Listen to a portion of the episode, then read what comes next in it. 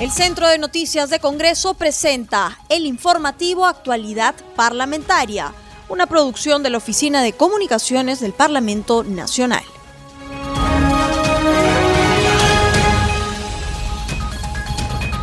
¿Cómo están amigos? Bienvenidos al programa Actualidad Parlamentaria, una producción de Congreso Radio. Este programa se transmite en las regiones de Arequipa, Radio Las Vegas de Moyendo, en Cusco, Huaynapichu 101.7 FM, en Huánuco, Radio Estudio Mix 105.5 FM, en Junín, Radio Visión 1070 FM, en La Libertad, Radio Fan 103.7. Los saluda Rómulo Vargas y los acompañaré en esta jornada informativa.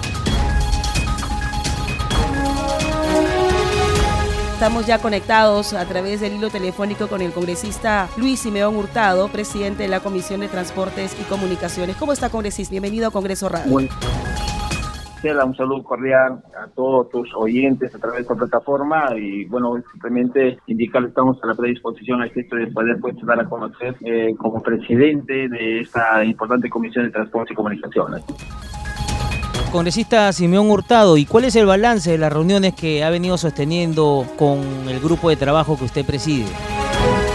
Sí, eh, decir justamente por encargo en este corto periodo de complementación que hemos tenido, eh, el tema de los objetivos trazados en el tema legislativo, el tema de fiscalización, de seguimientos, eh, se ha cumplido, ¿no? Digamos casi en su mayoría, eh, debemos este, indicar de que eh, el informe o la iniciativa que hemos tenido ha respaldado conjuntamente con todos los miembros de esta comisión, en el cual nosotros hemos este, impulsado las iniciativas legislativas, encontramos que durante los cinco años completos han ingresado 495 iniciativas legislativas y dentro del periodo complementario 2020 2021 hemos encontrado este, en total de aproximadamente 175 este, iniciativas legislativas, leyes, convertido las mismas en leyes vigentes a la fecha, promulgados en el diario oficial del peruano, son 17, en estudios tenemos 46, con dictamen, sí se ha trabajado bastante, en verdad yo quiero este, agradecer y felicitar a cada uno de estos que se han compuesto los miembros de esta importante comisión porque hemos dictaminado 136 eh, favorables, 122 dictámenes estamos dejando, en negativos 8, en orden del día tenemos ahorita 31 este, dictámenes eh, aprobados eh, que están en orden del día para el Pleno, y bueno, rechazados no tenemos nada, este, bueno, eh, en sí, la autógrafa observada, tenemos 8 iniciativas autógrafas observadas, y podemos este, indicar que los objetivos trazados, el plan que ha indicado o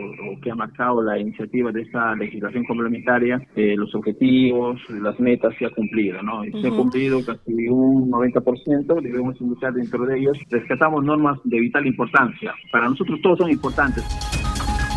Uno de los proyectos congresistas aprobados eh, justamente recae en, la aprobación de esta ley de publicidad estatal, esta iniciativa que, prioriza ¿no? en los medios de comunicación privados y alcance local y también regional eh, esta forma de, de repartir de manera equitativa y también en igualdad de oportunidades la publicidad estatal. Esa es una norma de vital importancia. Nosotros eh, hemos eh, efectuado un análisis técnico acumulando varias iniciativas, ¿no? Que estaba, eh, se había ingresado la comisión y en el cual hemos eh, plasmado sobre todo la no discriminación y la igualdad de de condiciones para todos los medios que se dedican a radio y televisión a nivel nacional. Creemos importante indicar que se ha establecido un número del 50% eh, para las regiones, provincias y distritos y el otro 50% Lima y Callao. Creo de alguna manera se ha hecho un tema de la publicidad estatal que estos medios también sean pues este, beneficiados con, con el tema publicitario. Nosotros creemos importante, no simplemente es eso, sino también que tiene que enfocarse bastante a la no discriminación entre la mujer, entre otros aspectos de relevancia. Y esto ha trascendido porque lo único que hemos hecho nosotros es otorgarle los justos derechos a todos los hermanos que se dedican a este, eh, a este rubro. Por otro lado, también algo importantísimo y es que se ha probado es la calidad y la velocidad del sistema de, de Internet. Creo que es importante porque hemos indicado nosotros que el Internet es un derecho fundamental.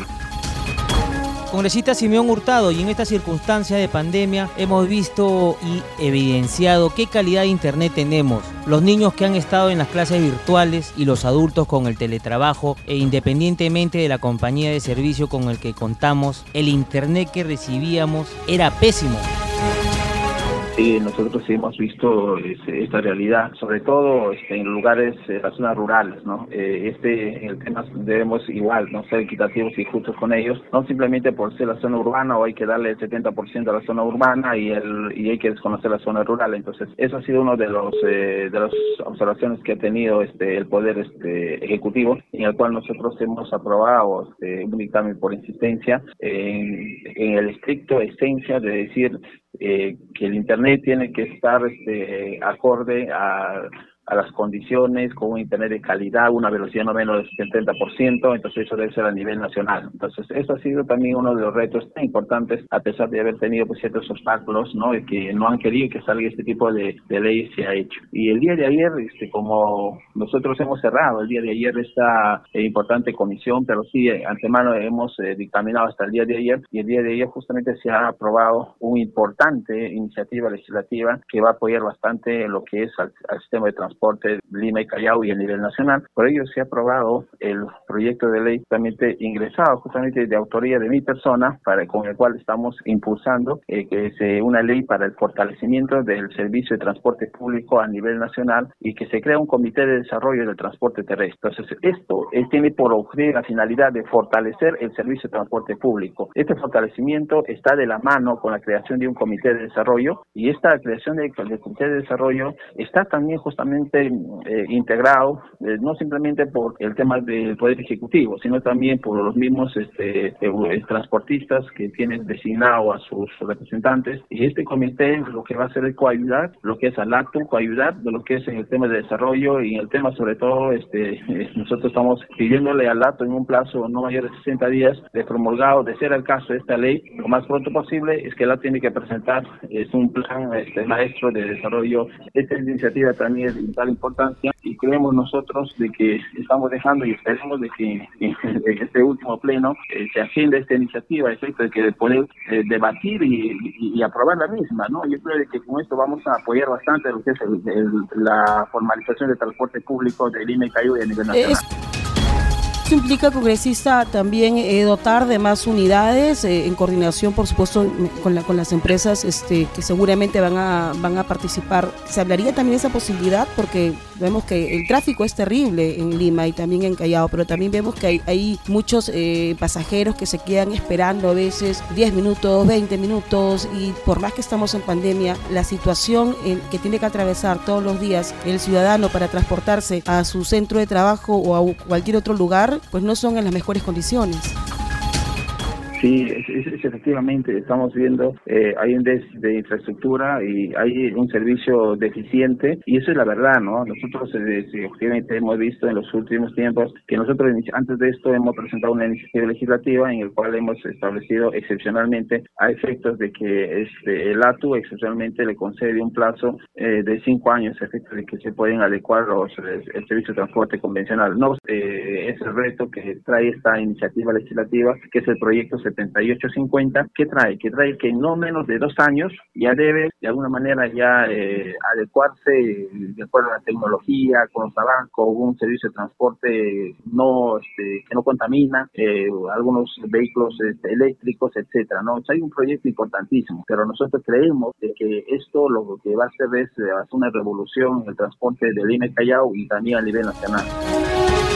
Hablamos de, buses ecoamigables, ¿no? Buses que también eh, respeten el medio ambiente y, sobre todo también se adecuen para, para brindarle pues, un mejor servicio al pasajero, ¿no? Pero en los buses de, que usamos este, en su gran mayoría no tiene, por ejemplo, e, esas escaleras o rampas especiales para si en caso quisiera también este, subir al, al bus alguna persona con discapacidad o con silla de ruedas. Todavía tenemos, ¿no? Estos, arrastramos todavía estos eh, problemas que definitivamente afectan pues este al pasajero. Sí, eh, nosotros creemos que es importante ya este, que estas unidades sean eh, adecuadas a la vanguardia de la tecnología, ¿no? Que haya una plataforma digital a efecto de poder controlar y que no se estén, pues, de alguna manera correteando los vehículos, que evitar los accidentes. Ahora, este, los cobros electrónicos, tienen que ser cobros electrónicos, como se dice, una rampa para las personas con habilidades especiales. Entonces, esto sí va a generar este, un cambio. Y eso ha sido un mensaje que un inicio que ingresamos y como presidente de esta importante comisión eh, dimos ese mensaje de cambio, y este comité que nosotros pretendemos, esperemos que la representación nacional apruebe esta iniciativa, esta ley para el fortalecimiento del servicio de transporte público a nivel nacional y que se crea este comité de desarrollo para que ayude al LATU. Yo creo que es importante porque hasta la fecha el LATU no ha dado muestras de eficiencia, de eficacia y, creo que este comité puede de alguna manera con un apoyo técnico eh, impulsar de lo que es este, eh, la formalización y sobre todo tener unidades al servicio de los usuarios que sea de calidad. Eso es lo que nosotros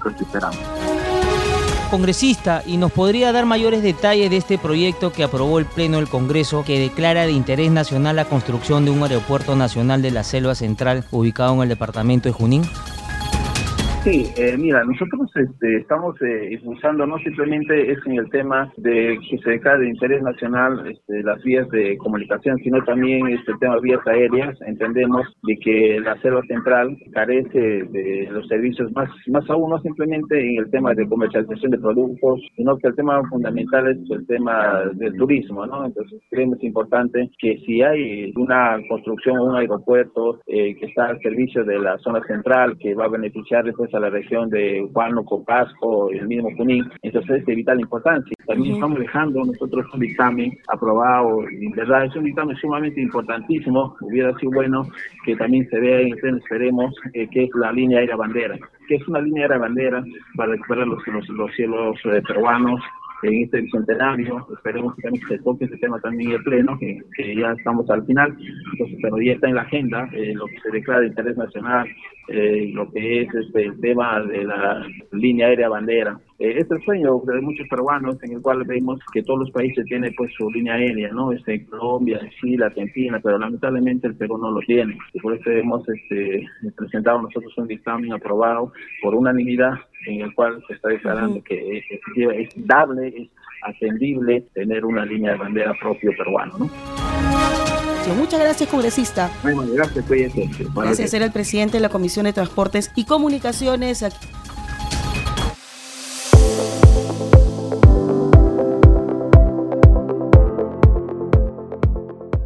Damos pase a nuestro segmento Congreso en redes. Ya en la línea telefónica estamos con nuestra colega de la multiplataforma de noticias del Congreso de la República, Estefanía Osorio, para que nos cuente las actividades de los congresistas en las redes sociales. ¿Cómo estás, Estefanía? Adelante.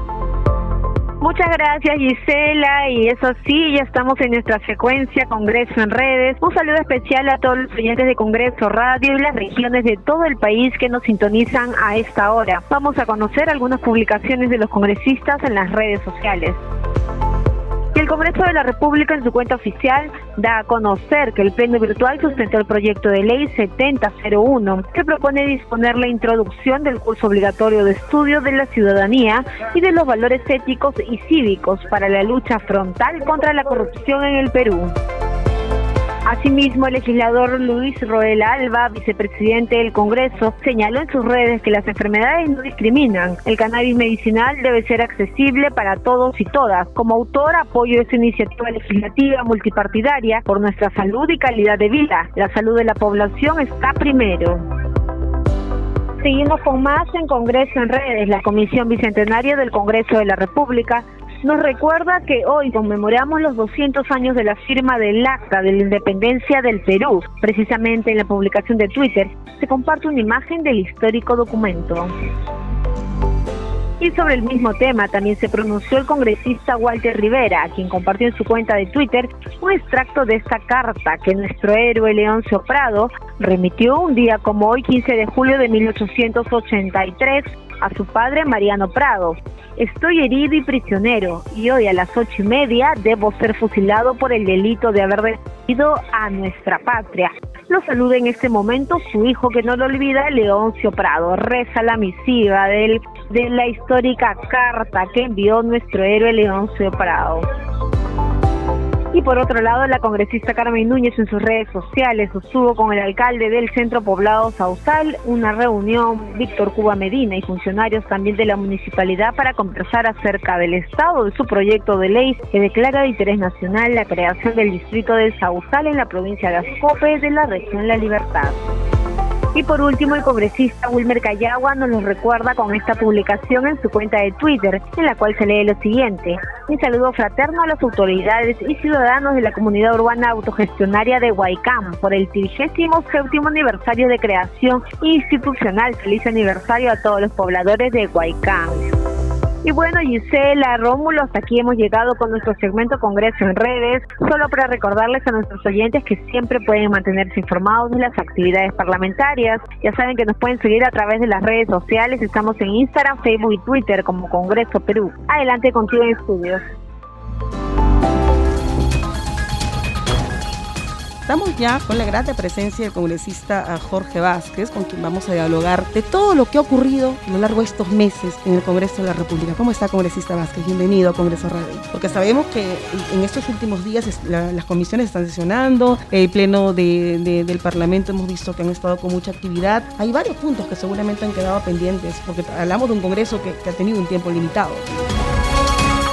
Sí, claro, en, el sentido de, apuro, vamos a decir, en el sentido de que efectivamente el tiempo ha, jugado un poco en nuestra contra, eh, estoy totalmente de acuerdo contigo. Sin embargo, creo que los que hemos eh, eh, postulado a este Congreso complementario al momento de nosotros hacer nuestras campañas electorales en el momento que postulábamos, todos éramos conscientes que íbamos a estar 16 meses. Y te lo digo con mucha sinceridad, incluso yo cuando vine, cuando postulé y en la propia campaña muchos periodistas me preguntaban, y bueno, en estos 16 meses, ¿cuántas leyes sacará usted? Ojalá pueda sacar siquiera una, ¿no? Entonces, eh, realmente vine preocupado porque dije, ojalá pueda sacar siquiera una ley, ¿no? Me alcance para hacer algunas cosas. Y era un poco el reto porque nosotros teníamos, que no conocíamos el Congreso, porque soy congresista nuevo, efectivamente qué podíamos hacer y qué no podíamos hacer en el tiempo de los 16 meses y nuestra misión, nuestro objetivo fue venir al Congreso y traer la voz de nuestro pueblo,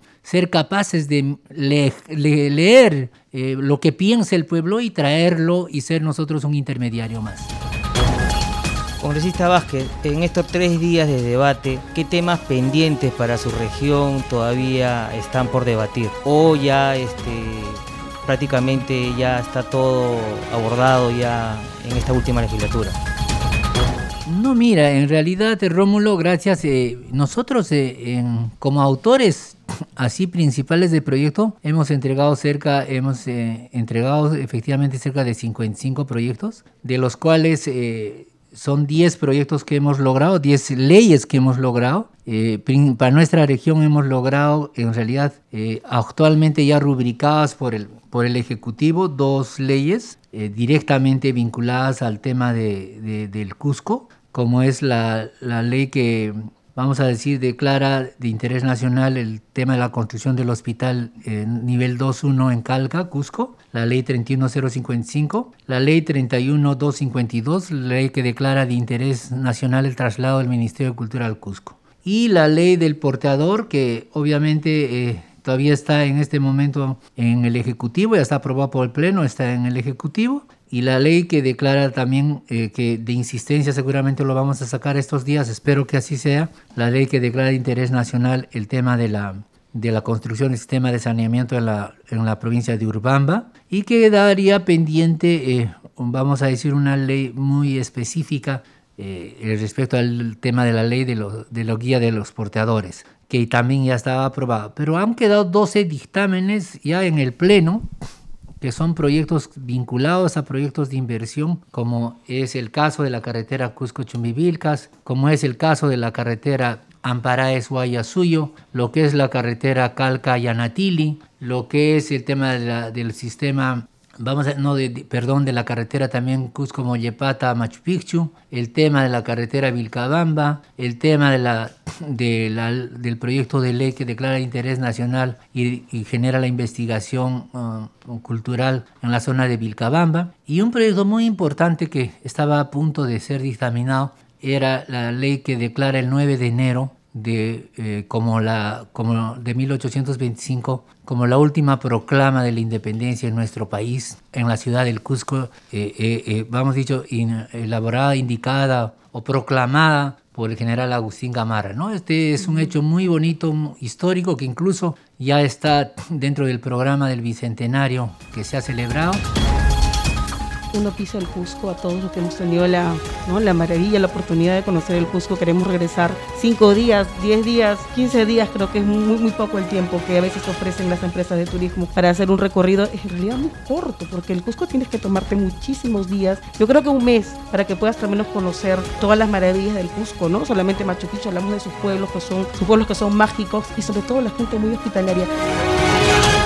Yo creo que sí, efectivamente, yo, yo como cusqueño y quiero ser portavoz de eso, percibimos nosotros y va recorre en nuestras venas, en esa sangre, esa cultura inca, esa identidad con nuestra cultura, mucho más arraigada porque estamos constantemente y diariamente mirando el tema de las maravillas que tenemos allá, gracias a esa cultura milenaria de los incas, ¿no? Y yo creo que ese sentimiento de identidad nacional es bastante vamos a decir, notorio en la ciudad del Cusco. No todos siempre decimos, yo particularmente me siento muy orgulloso de ser en el Cusco y en ese argot criollo eh, que muchas, muchas personas eh, han generado como un tema despectivo. Sin embargo, yo sí me siento un serrano orgulloso, ¿no? Pero creo que nuestro país es muy lindo en su conjunto, una maravilla que tenemos casi el 80% de los pisos altitudinales, tenemos casi todos los microclimas en el, en el Perú y somos un país inmensamente rico. Pero nos, que nos queda esa tarea de,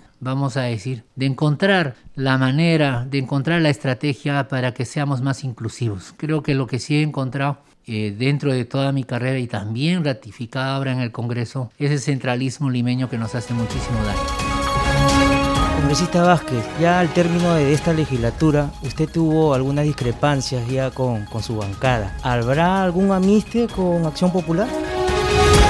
Eh, mire, en realidad nosotros hemos, hemos tenido una posición bastante, vamos a decir, discrepante desde el inicio. Es decir, lo que yo quiero dejar muy sentado claramente es el tema de que nosotros hemos venido acá al Congreso a trabajar eh, en representación de nuestro pueblo, priorizando las necesidades de nuestra región, de nuestro pueblo. Eh, obviamente ha habido bastantes temas eh, en los cuales nosotros, nuestro voto siempre era distinto. Nosotros decidimos renunciar a la militancia de Acción Popular y ahora ya en el tema del Tribunal Constitucional ya pese a todas, vamos a decir, las conversaciones que hubo anteriormente respecto a mis puntos discrepantes, que dicho sea de paso se respetó, nunca tampoco no, no, no se respetó. Sin embargo, el tema de la bancada ya está definida y creo que tan poco tiempo queda, ya creo que es, es claro, ¿no? Pero son situaciones políticas que nosotros como políticos muchas veces tenemos que tomar y bueno, hay que seguir adelante mirando un, vamos a decir, un trabajo. La satisfacción que me queda a mí como congresista del Cusco es que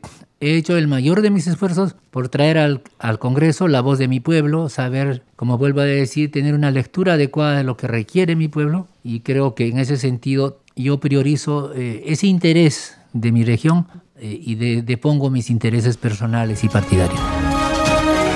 Punto, congresista, de, la elección a los magistrados del Tribunal Constitucional, todavía no se sabe si, en esos tres días que está agendado de pleno también se va a tocar el punto, no está este, en la agenda, pero también la, invitación a, estos eh, dos representantes del Poder Judicial, en este caso la, doctora Elvia Barrios y el eh, doctor eh, Pablo Sánchez, dos veces han sido invitados por el Congreso y no han asistido, no han enviado unos, unos comunicados o unas cartas. ¿Qué sensación le genera esto? Porque si lo que se quiere en el fondo es llegar a un consenso, es que no hay una intromisión de ningún poder del Estado, ya sea ni legislativo en el judicial ni el judicial en, el Congreso. ¿No sería correcto de repente eh, aceptar la invitación, sentarse, conversar y, ¿no? llegar a un punto de repente de encuentro? Mire, eh, en realidad yo quiero dar una lectura, eh, mm, digamos, que en respecto a este tema, mi discrepancia más básicamente está vinculada al tema de lo que ha sido el procedimiento, más que en el tema de fondo, ¿no? Yo creo que ese es el tema de procedimiento. En las calificaciones que se cuestionaban que no eh, habían eh, cumplido... Quiero recordar una cosa, eh, eh, Gisela. Cuando nosotros llegamos acá y se conformó la comisión especial para la elección del Tribunal Constitucional, todos nosotros los congresistas, la gran mayoría de los congresistas, lo que pedía y lo que quería y lo que la población siempre ha exigido es que haya un proceso transparente, un proceso meritocrático y un proceso para que elijamos a los mejores magistrados que con independencia política vayan al Tribunal Constitucional. Eso yo entendí. Si entendí mal? Bueno, estoy equivocado. el mandato jurisdiccional del pueblo. ¿No es cierto? Entonces, eso es lo que a, hemos escuchado siempre. Sin embargo, cuando se hace el proceso ahora, no tenemos el tiempo, nosotros ni siquiera sabíamos por quién votar. No teníamos el tiempo suficiente para hacer un análisis dentro de la bancada, ni dentro de todo el Congreso. Y ahora cuando hemos preguntado en la Comisión de Constitución a constitucionalistas, nos han dicho, no, ustedes tienen la prerrogativa de elegir y esta es una elección política, no es una elección meritocrática. Esta es una elección política. En otras palabras, tú eliges al que te dé la gana, así de sencillo. Esta persona te, te conviene, no te conviene, si es de tu línea política, propónelo y elígelo. Entonces son dos cosas que acá tenemos que aclarar. O hacemos la primera opción, la cual digo que tengamos que escoger a una persona que cumpla con los requisitos, tenga el currículum adecuado, por meritocracia llegue ahí y sea independiente políticamente, o buscamos a nuestros amigos, los llevamos a una votación y los elegimos, así de sencillo, y nos olvidamos y lo hacemos en dos días. Pero transparentemos ese criterio, seamos sinceros y claros. Si queremos elegir de la primera opción, tenemos que tener el tiempo suficiente, dar el tiempo suficiente a cada congresista para que pueda evaluar y mirar, ver que si eso se va a demorar más tiempo de lo que se necesita, tendrá que ser así. Pero si no, optemos por lo otro y hagamos ser claros y digámosle al pueblo claramente, yo quiero elegir a Pedro, a Pedro Fuentes porque Pedro Fuentes es de mi partido o Pedro Fuentes piensa igual que yo. Y punto, así de sencillo. Entonces yo creo que esas dos cosas son muy claras. Y mi discrepancia es que yo estoy a favor de la primera opción, no de la segunda opción, que eso es lo que ha sido para mí un tema que ha generado mucho debate dentro de mi bancada y creo que yo sí opto por la primera opción que me parece la más adecuada. Y yo voy a defender ese tema hasta el final. Pero si es que eso tengo que delegarlo al otro Congreso, tendré que delegarlo sin que eso signifique que yo haya claudicado en mi posición congresal, sin que eso haya significado que no esté, que esté en contra de la intromisión del Poder Judicial. Pero es obvio y es evidente que lo que estábamos haciendo no era lo mejor. Perfecto, congresista Vázquez. Muchísimas gracias por haber estado con nosotros en vivo en nuestros estudios. Le agradecemos bastante su presencia. Estaremos en comunicación más adelante también, quizás para hablar sobre temas políticos y otros en estos pocos días que ya queda ya de su permanencia ¿no? como legislador acá en el Congreso de la República. Muchas gracias, Rómulo. Discúlpame. usted, congresista, muchas gracias. Discúlpeme, déjeme 30 segundos más. Sí, por supuesto. Adelante. Solamente para agradecerle a Rómulo siempre esa apertura que he tenido. Creo que ha sido el medio de comunicación donde más he conversado a nivel de Lima. Eh, Llegamos Radio a todo Nacional. el Perú, congresista. Claro, Radio Nacional. Le agradezco mucho, siempre a vuestra entera disposición. Eh, eh, vuelvo a reiterar mi agradecimiento por haberme dado esa oportunidad y un gran saludo a todos los amigos de Radio Nacional que nos están escuchando. Un gran abrazo. Todos los y cama dicen, hasta que vuelva. Muchísimas gracias. Bien, muchas gracias. Hasta luego, congresista.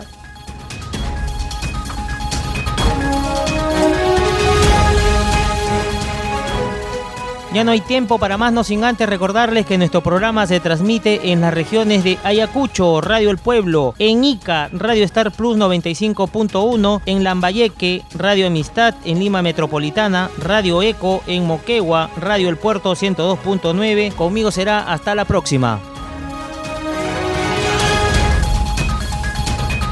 El Centro de Noticias de Congreso presentó el informativo Actualidad Parlamentaria, una producción de la Oficina de Comunicaciones del Parlamento Nacional. Los invitamos a visitar nuestras redes sociales y sitio web www.congreso.gov.pe.